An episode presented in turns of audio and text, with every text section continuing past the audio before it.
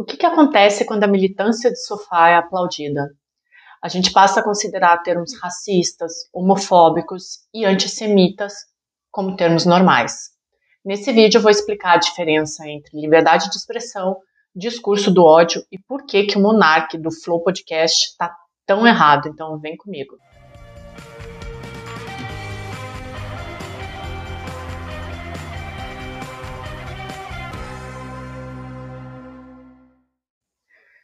Bom, o Monark já, já questionou para o Augusto Botelho se racismo era crime.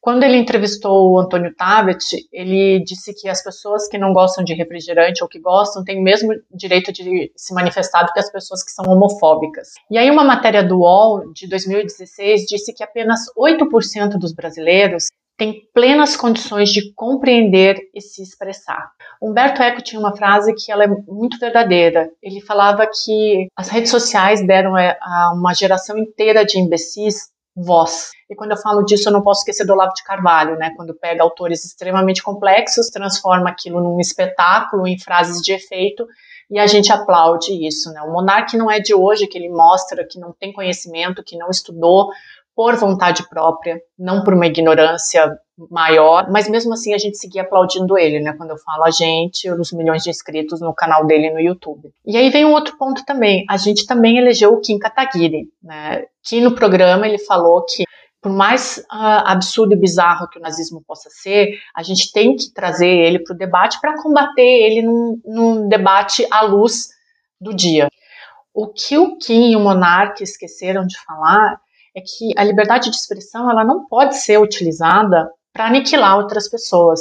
E por mais que alguns tenham se indignado que a Tabata Amaral não levantou, ela fez o que ela podia naquele momento. Ela questionou, ela mostrou o absurdo que o monarca estava falando e ela nem prestou muita atenção no Kim de tão assustada que ela estava. Então acho que esses comentários rechaçando a Tabata, eles são injustos mais uma vez, mas eu acredito que ela esteja bem acostumada com misoginia, com qualquer coisa que ela fale, vira um, um estardalhaço.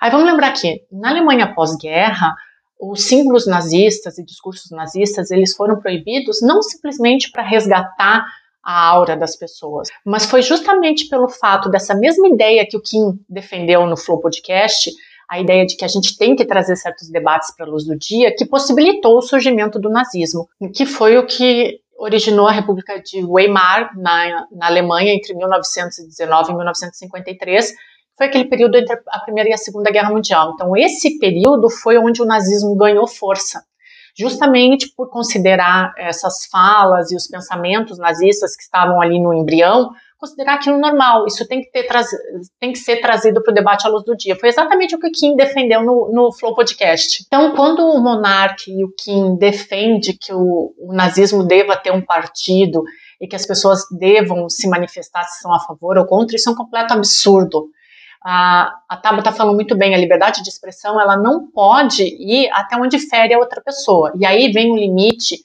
uh, que a gente estuda na ciência política entre liberdade de expressão e discurso do ódio. Alguns teóricos da ciência política defendem que o Estado não deve impor aos cidadãos limite para o pensamento, mas a gente já viu que a história mostrou sobre isso com o nazismo. Então, um desses teóricos é o Dworkin, que fala que se o Estado tenta impor qualquer limite às pessoas, ele está uh, ah, tolindo a liberdade de expressão. O Jeremy Waldron, no entanto, ele fala que não, que a partir do momento que tu profere um discurso e esse discurso ofende alguém ou uh, incita a violência, isso já não é mais liberdade de expressão, isso é pura e simplesmente discurso do ódio, que foi o que o Monark e o Kim fizeram. A partir do momento que tu coloca o nazismo como uma coisa perfeitamente normal, tu tá incitando o ódio, tu tá incitando a violência. Pronto, não tem mais discussão. E aí, ah, mas eles não estudaram do Work Waldron. Bom, o Kim eu acredito que tenha estudado porque ele fez faculdade de direito, mas vamos supor que ele matou a aula. É nazismo, é holocausto, milhões de pessoas numa câmara de gás.